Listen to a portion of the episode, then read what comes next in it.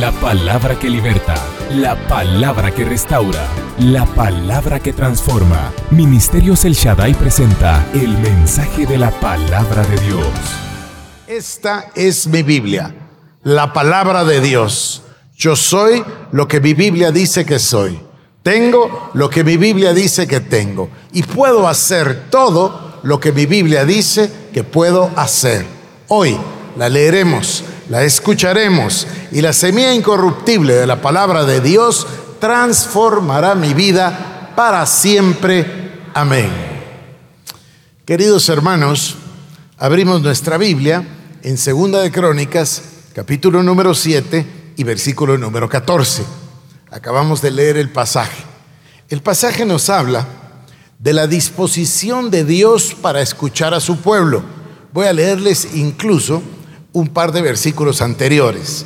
Estoy en Segunda de Crónicas, capítulo 7, versículo 12. Y el Señor se apareció a Salomón de noche y le dijo, he oído tu oración y he escogido para mí este lugar como casa de sacrificio.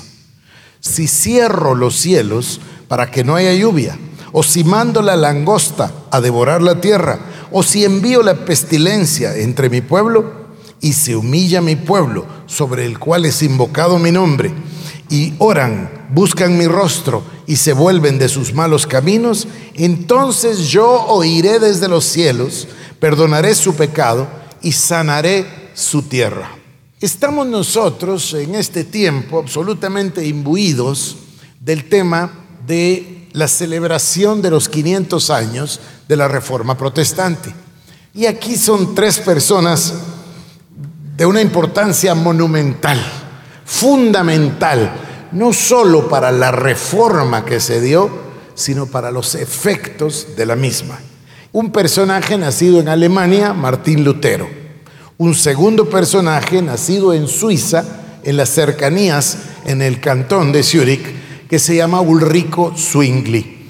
Y un tercer personaje que nació en la ciudad de Noyon, en Francia, pero desarrolló su ministerio en Ginebra, que se llama Juan Calvino. Cada uno de ellos estuvo acompañado de una serie de personajes. Ahí vamos a encontrarnos con Bessa, con Busser, nos vamos a encontrar con Melanchthon. Bueno, una serie de personajes que hicieron posible todo este milagro que constituye, quizás, yo estoy persuadido, Digo quizás porque no todos están persuadidos, pero el evento más importante de la historia de estos dos milenios. Fíjense ustedes que pudimos estar con Cecilia en el museo. Juan Gutenberg, ustedes saben que Gutenberg inventó la imprenta y yo no lo sabía, lo contaron, que la revista Life y la revista Time nombraron a la imprenta como el invento del milenio por su repercusión, por lo que se logró que sucediera a partir de que se pudiera imprimir. Una Biblia, para darles la idea de un libro, porque todos sabemos de qué tamaño es la Biblia, una Biblia le duraba a un monje o a varios monjes tres años para copiarla a mano. El pago de alguien por tres años es mucho dinero. Entonces, para tener una Biblia, se tenía que ser muy rico y no habían muchísimos ejemplares inmediatamente después de la invención de la imprenta, eso se podía hacer inmediatamente. Entonces, es una, es una cosa extraordinaria ver la providencia divina, como Dios fue preparando todas las cosas, el invento de la tinta, después el invento del tipo móvil, después el intento de la prensa y por último la, los escritos a partir de las 95 tesis de Lutero, los escritos de los reformadores, cómo pudieron llegar a todas partes. Y luego la impresión de la propia Biblia germánica, se llama, es decir, la traducción al alemán que eh, produjo Martín Lutero, para que todos pudiesen leer la Biblia. Y cuando todos pueden leer la Biblia, todos pueden recibir vida eterna, todos pueden ser libres, todos pueden tener acceso a Cristo, al Espíritu Santo, etc. Entonces, vamos a tratar el tema de los personajes y por último, vamos a tratar un cuarto tema, eh, que es el tema de las consecuencias de la reforma. Y hoy, quizás adelantándome un poco, quiero hablarles de de ese tema, no, no tanto de las consecuencias económicos sociales, sino más bien de qué significa esa reforma para nosotros. Podríamos simplemente verla como se ve la historia de un acontecimiento. Y entonces nos centraríamos en que el día 31 de octubre del año 1517, Martín Lutero, que había recién llegado a la Universidad de Wittenberg, que era una universidad creada por Federico el Sabio apenas unos meses o a lo mejor un año antes, recluta como profesor al doctor Martín Lutero. En ese momento está el punto álgido de las indulgencias. Martín Lutero reacciona contra las indulgencias, contra la venta de indulgencias y Em, clava las 95 tesis que básicamente están buscando tener una discusión acerca de la virtud de las indulgencias, de la virtud, es decir, él dice, tienen algo de bueno y, y entonces genera 95 tesis para discutirlas. Esto es el punto de partida. Por eso se celebrará este año los 500 años de ese día como la gran celebración de la Reforma. Obvio que no es así, porque hubo pre-reformadores desde el año 1300 y es una serie de personas y no un hecho. Pero ese hecho, ese particular día, el clavar las tesis en la puerta de la iglesia del castillo en Wittenberg para invitar a una discusión abierta acerca de si existía o no una verdad detrás de la venta de indulgencias, ese es el momento cumbre que da inicio a todo este proceso que después prendería como un fuego sobre toda Europa y nos llevaría a un momento. Si quieren voy a avanzar un poco más despacio y luego llego a este momento. En 1517 el clava las tesis, genera una fuertísima resistencia, pero se encuentra con que hay una Europa que está en un verdadero tumulto social Roma domina sobre toda Europa. Y cuando digo Roma no me refiero solo a la Iglesia Católica, porque me parece bien curioso que los reformadores no se refieren a la Iglesia Católica de esa manera, sino que se refieren siempre a la Iglesia de Roma o a Roma, porque Roma estaba ejerciendo un poder religioso pero también secular. Y en esa mezcla es donde se produce una pérdida de espiritualidad y, por supuesto, pérdida de la palabra de Dios en sí. Hay entonces, en 1517, una fuertísima oposición contra Lutero y la iglesia lo que piensa es, ah, frase célebre cuando el Papa Leo X o León X recibe eh, las 95 tesis y se lo explica Eck. Entonces el Papa dice, este debe ser un, un monje borracho alemán que se va a componer cuando se le quite la borrachera. Pues la verdad es que no se le quitó nunca, ¿no? No estaba borracho ni se le quitó. Pero Roma al principio lo toma como una cosa muy insignificante. Poco a poco, debido a la imprenta otra vez, las tesis se riegan por toda Europa y las personas se ponen a pensar en los argumentos. Los argumentos son simples, son sencillos, pero hay unos demoledores. Por ejemplo, dice Lutero, que de acuerdo a la escritura, él no mira por ninguna parte que un ser humano pueda perdonar los pecados, que tampoco encuentra cómo puede sacar a las almas del purgatorio, que tampoco encuentra cómo puede libertarlos a cambio de dinero. Y luego en un argumento demoledor concluye y dice, si el Papa tuviera todos esos eh, poderes, entonces ¿por qué no usa el amor y lo hace gratis? Es un argumento francamente demoledor. Así son las tesis empieza a prender un fuego sobre toda Europa y se cita a Lutero para que se retracte. Lo que la iglesia quería era que se retractara. Lo que él quería era la reforma de la iglesia. La iglesia había caído en una corrupción eh, que, que hacía necesaria una reforma. Yo discutía con Cecilia esta semana, que he estado leyendo bastante, y le decía de un autor que se refiere a que las reformas de la iglesia se han dado desde el mismo principio, desde la propia Biblia, y que las reformas se necesitan siempre. Entonces este autor dice, las reformas con R minúscula. Claro, está la reforma protestante con R mayúscula, pero hay muchísimas. Y cita una interesantísima del libro de Hechos, Dice en el propio libro de Hechos, Jesucristo era judío y los doce eran judíos y los 70 eran judíos y los 120 eran judíos. Es decir, la iglesia era judía y Pedro y Pablo mismo eran judíos. Pero de repente, que la iglesia está formada exclusivamente por los judíos, de repente Pedro recibe aquel mensaje. Recordarán ustedes, el lienzo baja y le dice, Pedro, mata y come, no llames inmundo a lo que yo he limpiado, hablando de los gentiles. Y por supuesto está Pablo, el apóstol a los gentiles. Entonces se produce el primer shock. Ahora podemos recibir a unos que no sean judíos. Y la pregunta importantísima, ¿y ahora qué hacemos? ¿Los circuncidamos? Porque ellos no son judíos. ¿Y qué pasó? Pues fue la primera reforma. Tuvo que haber un concilio en Jerusalén donde tuvieron que discutirlo y donde se pusieron de acuerdo. Y se pusieron de acuerdo y ustedes recordarán que en la despedida Pablo dice, me dieron la diestra de compañerismo y solo me recomendaron que no me olvidara de los pobres. ¿Recuerdan ustedes? Entonces, la iglesia, esto es interesantísimo de comprender, la iglesia muchísimas veces está necesitada de reforma.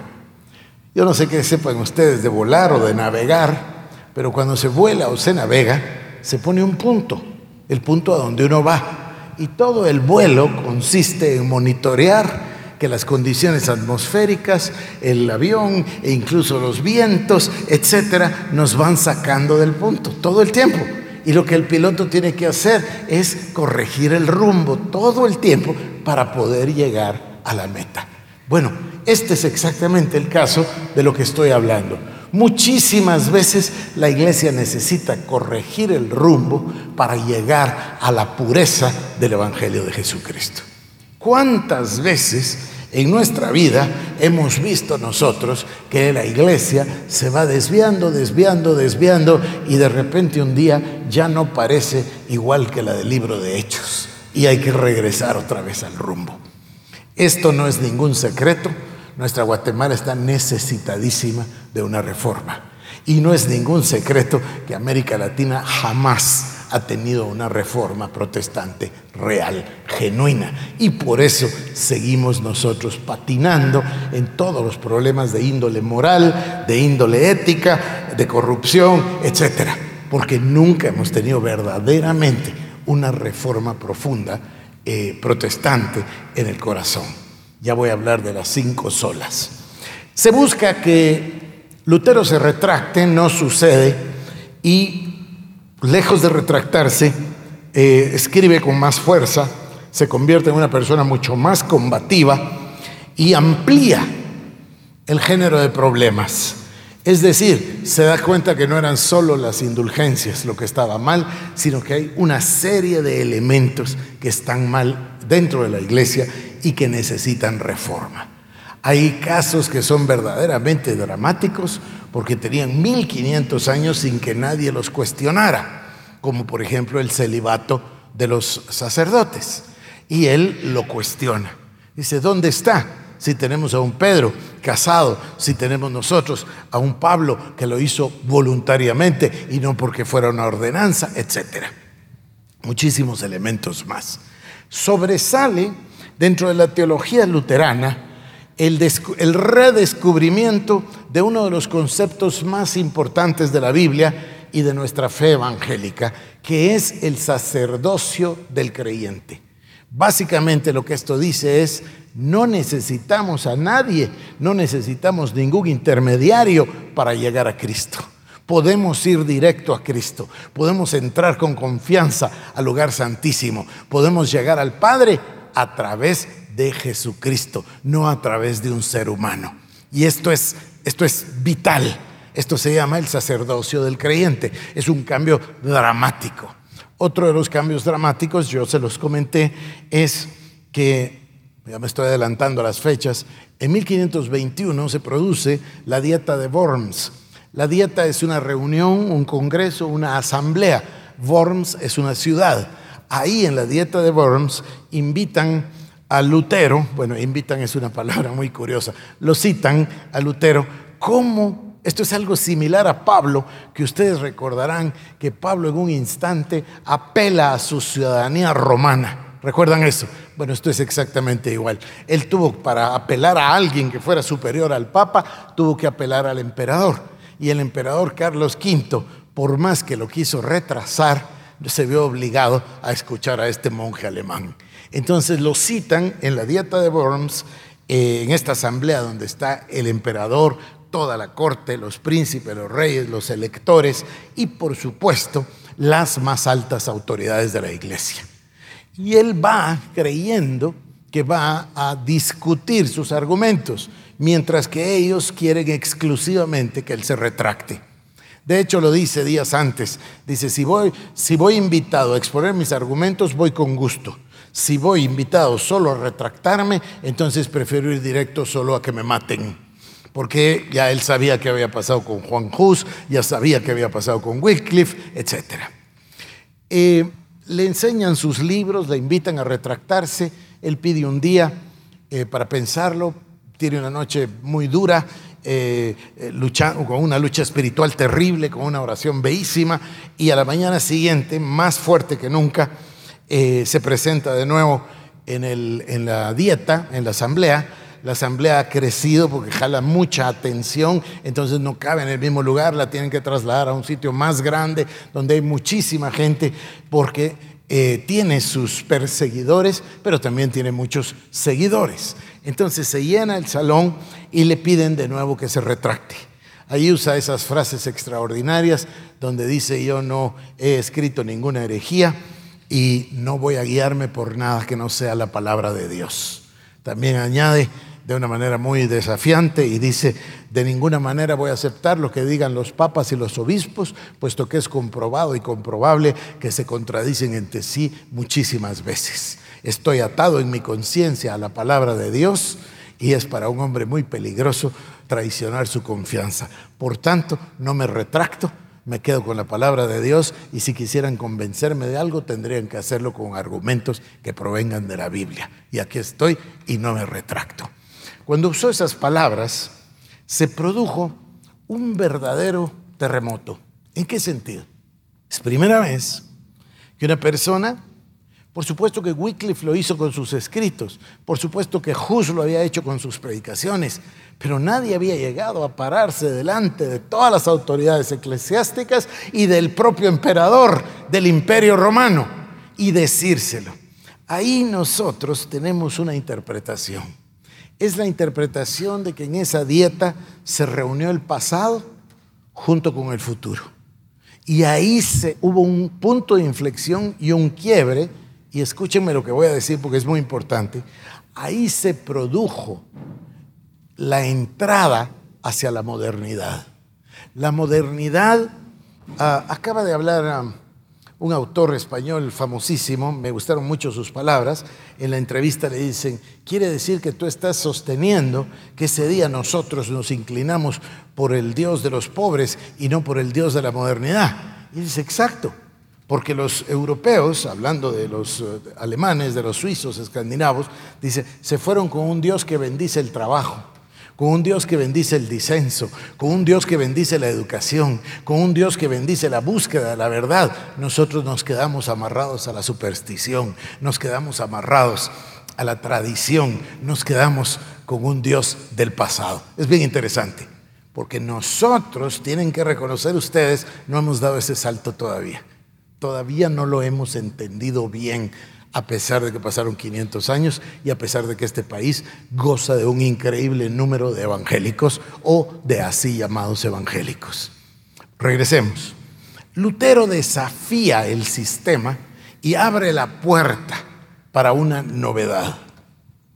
Hay ahí en la ciudad de, de Worms una pequeña iglesia, muy pequeñita, que se llama Magnus, y en esa iglesia después de la fortaleza de Lutero y de sus aseveraciones, ahí se empieza a predicar el Evangelio, ya como lo hacemos el día de hoy, como una prédica abierta de la palabra o del Evangelio del Señor Jesucristo. Por supuesto que él, habiendo desafiado al emperador, es condenado como hereje. Y lo que significa esto es que cualquiera puede matarlo sin tener culpa. Cualquiera que lo encuentre puede matarlo. Y entonces eh, deciden eh, dice, el emperador le dio su palabra de que tendría un salvoconducto para regresar a Wittenberg. Entonces dejémoslo que regrese, cumplamos la palabra y después enviemos y matémoslo. Federico el Sabio, que fue el elector, se llama elector porque habían siete electores, siete, en realidad son príncipes o reyes, como ustedes le quieran decir, y siete de ellos elegían al emperador, por eso se llaman electores. Y uno de ellos era Federico el Sabio, que tenía, su, tenía todo el reino de Sajonia, pero tenía una casa y empezó a construir un castillo y construyó una iglesia y construyó una universidad en la ciudad de Wittenberg. Y por eso estaba el monje Martín Lutero bajo sus dominios. El, Martín Lutero tenía un amigo, un compañero de estudios que se llamaba George Spalatino. La verdad que no se llamaba Spalatino, pero como era de Spal, le decían Spalatino. Y, eh, o sea, muchas veces se adquiría el patronímico por el lugar o por el oficio. Y entonces este hombre, que era un hombre muy culto y educado, que se había educado con Lutero, llega a ser el secretario de Federico el Sabio, secretario de la corte, encargado de la biblioteca de la universidad, etc. Y se convierte en el intermediario entre Martín Lutero y Federico el Sabio. Eh, por los oficios de Espalatino, Federico el Sabio entiende que van a matar a Lutero y toman una decisión y hablan con el hermano de Federico el Sabio, que es otro elector, y le piden que la gente de su castillo, un castillo que queda en una ciudad que se llama Eisenach, el castillo de Wartburg, eh, que manden a los hombres. Y mientras va atravesando el bosque Lutero, cinco hombres le hacen una emboscada y lo capturan. Se imaginan el susto, él pensó lo peor, ¿no? Es muy interesante porque llevaba un ayudante y el ayudante cuando entiende que lo van a matar, se rasga el hábito y dice, soy Lutero, soy Lutero, para que lo maten a él en lugar de matar a Lutero. Pero ellos no quieren matar a nadie, ellos quieren secuestrar a Lutero y es el rey, y es Federico el Sabio el que hace esta estratagema, lo secuestra y lo esconde en un castillo. Imaginen la sorpresa de Lutero cuando se quita la capucha y se encuentra con su amigo espalatino que había tramado todo esto.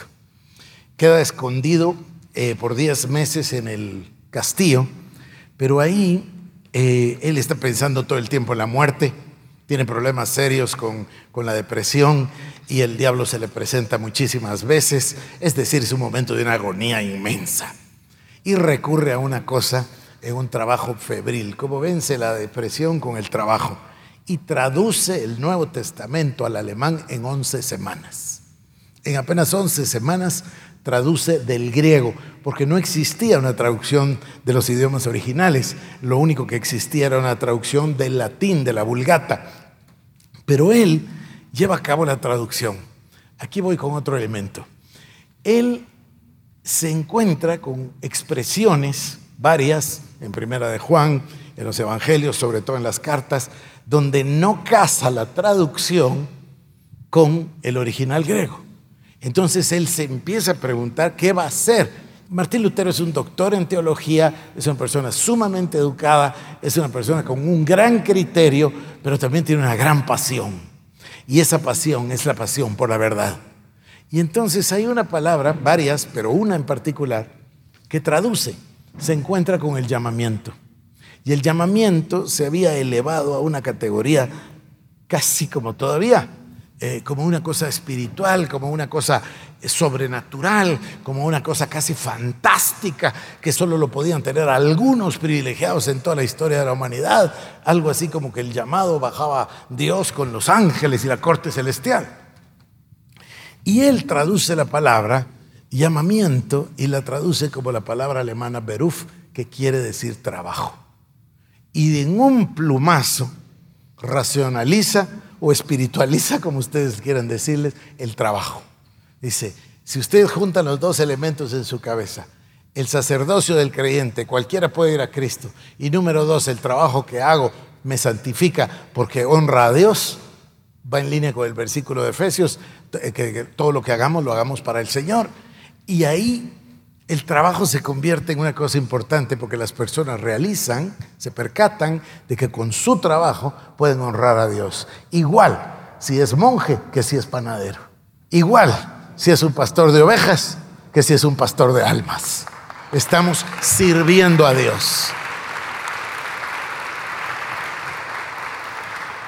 Cuando hablemos de las consecuencias económicas de la reforma, este es posiblemente el punto más importante, porque ustedes se dan cuenta que toda Europa del Norte se va para arriba en productividad, porque la persona está convencida que lo que está haciendo lo está haciendo como para el Señor, sea un navegante, o sea un importador, o sea un comerciante, o sea un industrial. Es una cosa extraordinaria, porque dicen, voy a hacer y lo voy a hacer bien, porque lo estoy haciendo para Dios, es mi trabajo. Esta sería nada más la antesala para lo que después se llama el hombre calvinístico. ¿Se acuerdan de aquella expresión homo calvinísticos? El homo calvinísticos es nada más el avance de este concepto. El hombre calvinista es un hombre que aprecia la educación, un hombre que respeta el trabajo, eh, un hombre que respeta el lucro, eh, un hombre que vive una vida frugal para, para guardar, porque no se trata de gastar, sino de guardar, etc. Y estas son las condiciones que generan una Europa que hoy es tan productiva. La gente no se da cuenta que Alemania, siendo un país relativamente pequeño, exporta tanto como China. Es una cosa extraordinaria, extraordinaria. Lutero tiene ciertas uh, eh, prioridades, voy a decir, en su mente. Una que me gustó mucho dice, la educación. Si no hay universidad, no hay reforma. Si no hay universidad, no hay reforma. Y luego cuando yo me ocupo de los personajes que les acabo de mencionar, que voy a hacer una serie de eso, entonces empiezo a buscar a personajes menos conocidos por nosotros. El reformador allá en Hungría, el reformador o los dos reformadores que son hermanos allá en Suecia, el de Dinamarca, el de Finlandia, y me voy dando cuenta que la gran mayoría de ellos, por no decir el 100%, estudiaron en Wittenberg. O sea, fueron gente que atraída por los escritos de Lutero, se fueron a la universidad y se pusieron a vivir ahí, a sacar. Ahora, riguroso, no era un cursito ahí para líderes como le decimos nosotros, sino una, una capacitación rigurosa, maestría en teología, doctorado en teología. Cuando regresaban a sus países, era una enorme revolución. Y por eso tenemos nosotros al rey Basa allá en Escandinavia, convirtiendo el país en un país protestante. Y si volvemos al concepto de las consecuencias políticos sociales de la reforma, a mí me llama la atención que desde que aprendí hace 10, 15 años el tema de los indicadores sociales, los 10 famosos indicadores sociales, cuando ustedes ven los indicadores sociales, siempre se encuentran con los mismos países. Dice, ¿cuáles son los países que tienen menos corrupción? Y aparecen los cuatro escandinavos siempre siempre, Finlandia, Dinamarca, Noruega y Suecia.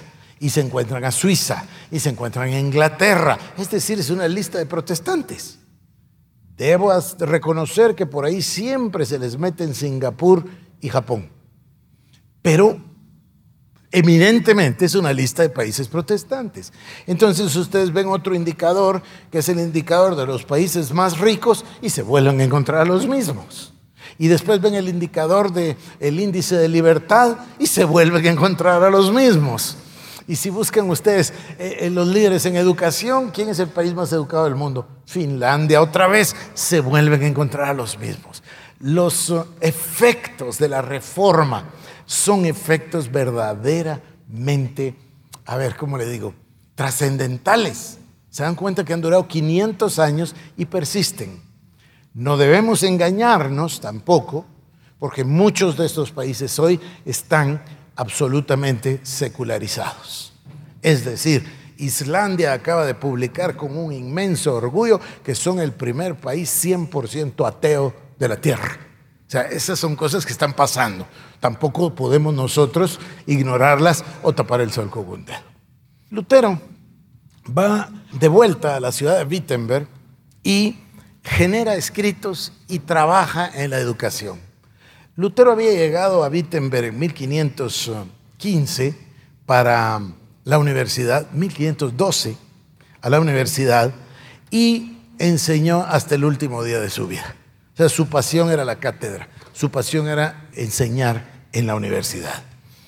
Cuando nosotros um, llegamos al fin de la vida de Lutero, nos encontramos con un proceso más maduro y nos encontramos con que Hesse trata de unir a los protestantes por conveniencias políticas, porque hay muchísimos eventos políticos sucediendo alrededor de la reforma y muchas veces uno mira a la distancia, 500 años después, la providencia divina moviendo las cosas para que pasaran. Y entonces Hesse junta, o reúne más bien, es una mejor palabra, a Martín Lutero con eh, Ulrico Zwingli.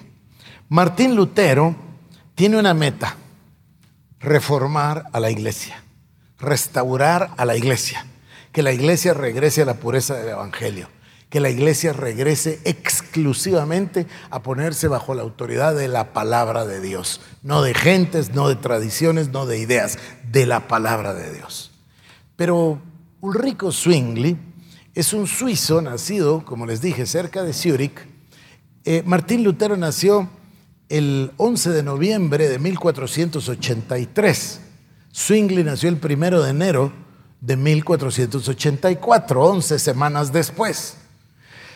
Lutero tuvo su formación, el papá de Lutero quería que fuera abogado, pero Lutero no estudia abogado, se acuerdan del Rayo y Santa Ana, y bueno, estaba estudiando Derecho en Erfurt y fue a su casa en Eisleben y en el camino hubo una tormenta y cayó un, rayo muy cerca o varios y se asustó tremendamente. Su papá era minero y la patrona de los mineros era Santa Ana. Así que Santa Ana era muy popular en la casa de Lutero. Entonces cuando el rayo le cae cerca cree que se va a morir y entonces exclama, Santa Ana, Santa Ana, si me salvas te prometo que seré un monje. Y lo salvó y cumplió su palabra. Eh, eh, cumplió su palabra en contra de la voluntad del papá, por cierto. Pero bueno, entonces él ya se va a un convento agustiniano e inicia su, su formación. Lutero tiene toda su formación en teología, mientras que Zwingli, que son eminentemente contemporáneos, Zwingli tiene su formación humanística. A humanística no significa humanista como hoy en día. Hoy en día hablamos de humanismo como un humanismo secular, antibíblico, etc. No, no, no. En aquel entonces Erasmo de Rotterdam había escrito, eh, por cierto, acerca de la reforma de la iglesia y había generado el humanismo. El humanismo era, eh, tenía un énfasis, como la palabra lo dice, en el ser humano. O sea, no sirvamos a las cosas, sirvamos al ser humano. Y ahí comienza semillas, ah, pensamientos seminales, como por ejemplo el de la educación en pro del propio individuo. Ustedes deben pensar que en ese tiempo había dos clases sociales totalmente distantes, unos que lo tenían todo y otros que, no tenían nada. Y Erasmo y por supuesto Lutero comienzan a pensar que la forma de vencer la brecha es a través de la educación. Bueno, Zwingli es un hombre muy educado, el papá se da cuenta de que es muy listo, es el hijo eh, número tres de siete hijos, pero se da cuenta el papá de que es sobresaliente su mente, entonces habla con su hermano, el papá. El tío toma a Ulrico Zwingli, le enseña todo lo que sabe, pero muy pronto el niño aprende. Entonces conferencian padre, el padre y el tío y dice, mira, hay un maestro en tal y tal ciudad que es mucho mejor que yo, mandémoslo ahí. Pero vuelve a aprenderlo todo muy rápido. Entonces lo tienen que mandar a Berna y lo tienen que mandar a estudiar a la escuela que había creado el rey Maximiliano. Es decir, desde muy jovencito empieza ya a desplazarse. El niño que regresa al hogar ya no es el mismo y ya no tiene interés. Es demasiado pequeño el mundo para él ahí. Así que continúa creciendo en sus estudios y también obtiene su doctorado en teología. Eh, para que ustedes también sepan, la teología era considerada la madre de todas las ciencias. No estudiaban solo teología, tenían que estudiar lógica, tenían que estudiar aritmética, retórica, pero la teología era ciencia de las, de las perdón, la reina de las ciencias. Entonces, Ulrico Zwingli se convierte en lo que nosotros llamaríamos un académico, un hombre 100% dedicado a la academia, a la universidad, a la educación, un escolástico y humanista además. Entonces él eh, lee y es una persona con un excelente conocimiento de los clásicos, aprende por supuesto eh, el tema de los diálogos, aprende las disputaciones, eh, debate, él está en lo más adelantado.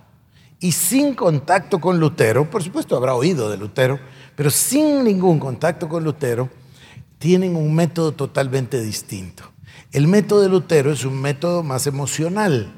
Lutero está, está con la Biblia en la mano tratando de entender el tema de la salvación.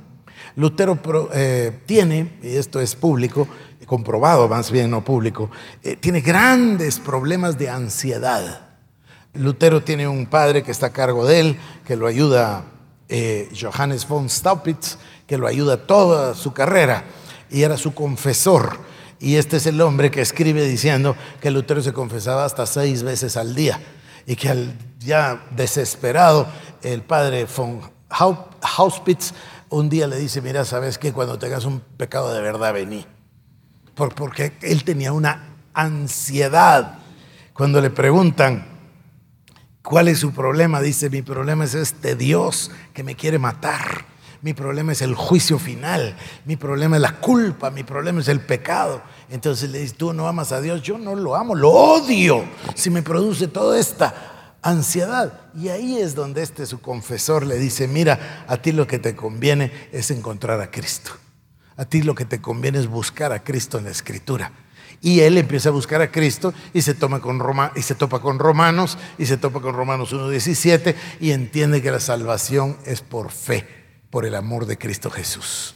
Y entonces eso es lo que verdaderamente inicia el cambio, no solo en él, sino en todos nosotros. Porque ustedes tienen que entender que antes de eso la salvación era por obras. Y a partir de eso, entonces entendemos Santiago. Porque saben ustedes que algunos de los reformadores vivían al libro de Santiago. Y hay reformadores que comentaron toda la Biblia menos Santiago por el problema de las obras. Porque, porque la fe sin obras es muerta. Pero él sí lo entendió y dijo de esta manera, las obras no pueden santificarte, pero si fuiste santificado seguro que vas a hacer buenas obras. Es una manera de entenderlo, ¿no? Se espera de nosotros que haya un cambio de conducta, como dice Santiago. Swingley elabora un método. El método es eminentemente académico, eminentemente intelectual, eminentemente escolástico y llega a una verdad. Y Swingley arriba a la verdad de que solo existe una verdad, que es la palabra de Dios.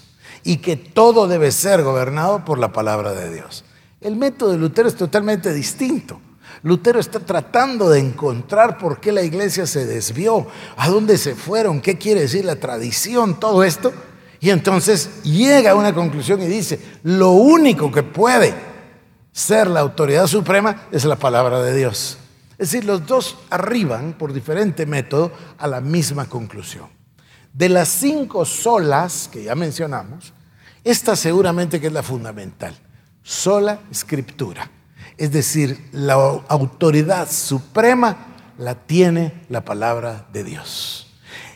Número dos, como decía Zwingli, la palabra de Dios es un pensamiento completo y lo abarca todo. No se toma un pasaje, no se toma un versículo para probar una teoría. Se tiene que tomar toda la palabra. Esto es lo mismo que haría Calvino años después. Ya les conté que ellos nacieron en 1483-84, mientras que Calvino nació en 1509, o sea, Calvino es bastante más joven que ellos. Calvino desarrolla un modo de pensar completo, articula un sistema de pensamiento que es 100% bíblico. Y la obra cumbre son los institutos de la eh, religión cristiana, es una cosa increíble, que la primera vez que los escribió tenía 26 años de edad. Es una cosa increíble. La otra cosa verdaderamente llena de sabiduría es que lo siguió actualizando hasta el último año de su vida. Entonces tenemos una obra maestra, nosotros, que incluye todas las áreas de la vida. Cuando viene Kuyper en el siglo XIX y XX, que también eh, se acepta Kuyper como un reformador, eh, él habla de un sistema total de pensamiento, un sistema total de vida. Eso es lo que formuló Calvino a través de la sola escritura. Ahora, eso nos hace a nosotros sentirnos muy mal, porque no siento que conozcamos bien la Biblia. Bueno, no conozco a nadie que haya leído las 95 tesis, por ejemplo. y no conozco a nadie que haya leído las obras de Calvino o los institutos de la religión cristiana. Es muy raro el que lee la Biblia, eh, digamos, una vez al año. Entonces, nosotros necesitamos una reforma en nuestro modo de pensar. La iglesia se ha convertido en un lugar para ir a recibir un mensaje que me sea agradable, que me sea atractivo eh, y que además me preste ciertas condiciones socioeconómicas de conocer a la gente adecuada, tratar a la gente adecuada y que no me molesten mucho y que no me pregunten muchas cosas porque a lo mejor no me gusta. Eh, hay gente que, perdón con todo respeto, se divorcian en la iglesia A, entonces se casan y se pasan a la B y se vuelven a divorciar y entonces se van a la C. Pero eso no es lo que dice la palabra de Dios, por ejemplo. Entonces, este principio de la sola escritura que nosotros vamos a profundizar, este principio tiene la capacidad de, cambiarlo todo y de que tengamos una reforma y de que sea una reforma real, que sea una reforma genuina, porque al final del día, en ese tulip de Calvino, ¿se acuerdan del tulip? TULIP es un acrónimo, ¿no? La primera es depravación total, la U es eh, eh, elección incondicional, en inglés se escribe como U, por eso es eh, U. La L que es limited atonement, sacrificio limitado. La número, la U, la U ya no me acuerdo, pero la P es perseverancia de los santos. Porque al final del día, ¿quién es el salvo? El que persevera hasta el fin será salvo. Entonces, si cuatro se refieren a la gracia de Dios, gracia incondicional es la que me había comido, cuatro se refieren a la gracia de Dios, el quinto se refiere a mi actitud, a esa perseverancia hasta el fin. Bueno, Martín Lutero es lo que nosotros llamaríamos el reformador de la iglesia. Esa es su prioridad, esa es su meta. Él quiere reformar a la iglesia, él quiere regresar a la pureza de la palabra, él quiere que sea como el libro de Hechos, él quiere que seamos todos como Cristo, la iglesia. Esa es su meta. Ulrico Zwingli es más amplio. Él quiere reformarlo todo. Entonces, además de reformar la iglesia, él quiere reformar la sociedad. Ulrico Zwingli sueña con una sociedad cristiana, no solo una iglesia cristiana, una sociedad tocada. Si nosotros hablásemos del héroe, de lo que llamamos la transformación, tendríamos que irnos por Ulrico Zwingli y no por Lutero. Zwingli fue un reformador de la sociedad, al punto de que en su celo fue a la guerra y murió a los 47 años de edad en el frente de batalla. ¿Por qué? Porque estaba defendiendo al Estado protestante, porque quería que todos fueran protestantes. La carrera de Zwingli es una carrera corta de apenas 12 años. Él nació, como les dije, el primero de enero de 1484 y lo invitaron para ser el predicador de la, de la Catedral de Münster en Zúrich y tomó posesión el día primero de enero, el día de su cumpleaños número 35. Ese día tomó posesión del cargo de predicador y la gente estaba esperándolo. Era ya reconocido su capacidad como un predicador muy dinámico y la gente quería oírlo. Así que la gente va a la catedral y se lleva una sorpresa. Eh, miren, miren qué interesante. El primero de enero llega él a predicar es el primer día del año, es su cumpleaños, etc. Y como ustedes saben, en la iglesia, durante la misa, siempre hay un, patrón, ¿no? Hay toda una información, una homilía, un verso, una epístola, etc. ¿no? Y él le da la sorpresa a la gente de que hace a un lado todo esto y el primero de enero de 1519 comienza a predicar el Evangelio según San Mateo. Ustedes, por supuesto, no les parece novedad, pero nadie lo había hecho nunca antes. Bueno, sí, por supuesto, el Señor Jesús y Pablo y etcétera, pero, pero en ese entonces no lo hacía nadie. Entonces tomó el Evangelio según San Mateo, verso por verso, capítulo por capítulo, porque estaba persuadido de que lo que iba a traer libertad a la gente era la palabra de Dios. Y además predicado no en latín, sino que en el idioma de la gente. Entonces, este es el inicio de la reforma en Zúrich. Zúrich, por supuesto, que es la alemana suiza, queda en la frontera con Alemania. Y ahí desarrolla su ministerio eh, que al igual que Martín Lutero, enfrenta oposición, igual lo citan para callarlo y tiene dos grandes problemas.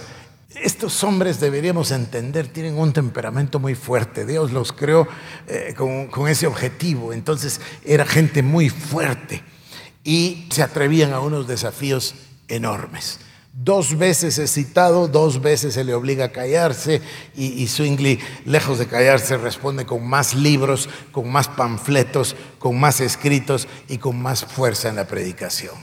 Le toca vivir durante esos 12 años de ministerio la plaga, mueren muchísimos, no me recuerdo cuántos cientos de personas de su congregación, él mismo contrae la plaga, por un tiempo se le da por muerto, la gente llora que el predicador murió, pero se salva y regresa al púlpito y dice, ya una vez hice esto y comencé con el libro de Mateo, ahora voy a comenzar con el libro de Hechos para que todos aprendamos cómo es la iglesia, verso por verso. Es una cosa muy, muy interesante, aunque triste que solo haya durado 12 años por el infortunio de su muerte. Después de ellos vendría Calvino, no lo voy a mencionar hoy, eh, con la reforma en Ginebra. Ahora, Basta de historia. Todos los datos son lindos. Pero el punto no es ese. El punto es qué será lo que el Señor nos está diciendo. Yo entiendo que todo esto es lindo y que la historia es apasionante, pero el propósito no es que aprendamos de historia. El propósito es qué será lo que el Señor quiere hacer con nosotros. ¿Qué será lo que el Señor quiere hacer con esta celebración? ¿Qué será lo que podemos hacer, regresando a, a Crónicas 7:14, ¿qué será lo que podemos hacer por nuestro país? Eh, yo he oído la frase, ya tocamos fondo 100 veces en los últimos años. Es que ahora sí tocamos fondo, dice, y otra cosa. Y ahora sí tocamos fondo y otra cosa. Explíquenme mi paradoja. ¿Cómo puede pasar eso en uno de los países más cristianizados del continente o del mundo? La respuesta es esa. No hemos tenido un retorno a la sola escritura. No hemos tenido un retorno a la iglesia de la Biblia. Y yo creo que ese es el desafío. El desafío es que podamos crear acá una comunidad 100% bíblica. Que todos nos esforcemos para trabajar y vivir la pureza del Evangelio de Jesucristo. Y luego, a mí me maravilla yo le hablaba a Cecilia, no sé si anoche o hoy, a mí me maravilla cómo Dios nos ha dado todos los elementos. Están ahí los colegios, está la universidad, están las radios, están las iglesias, está el entendimiento, está todo preparado, listo. Nos toca, queridos hermanos y hermanas, articular con claridad el camino a caminar bajo la unción de Dios y ahora más que nunca tengo certeza en mi corazón de que va a suceder lo que Dios nos ha dicho, que va a irrumpir en medio de nosotros con prodigios y milagros y va a gozarse aquí en medio de nosotros, a presentarse aquí en medio de nosotros, a glorificarse aquí en medio de nosotros. Esa es nuestra tarea. Lindo que sepamos la historia. A mí me, bueno, ya se dieron cuenta que me gusta muchísimo, pero el tema no es la historia. El tema es que Dios nos hable. Es evidente que necesitamos una reforma personal, eclesiástica y nacional. ¿Sí o no? Entonces, el empeño que pongamos en comprender y en trabajar articuladamente este cambio es lo que nos va a producir. Yo soñaría con que seamos parte de ese remanente que se humilla y ora y abandona sus malos caminos y busca el rostro del Señor. Y el Señor seguramente oirá desde los cielos y sanará nuestra tierra.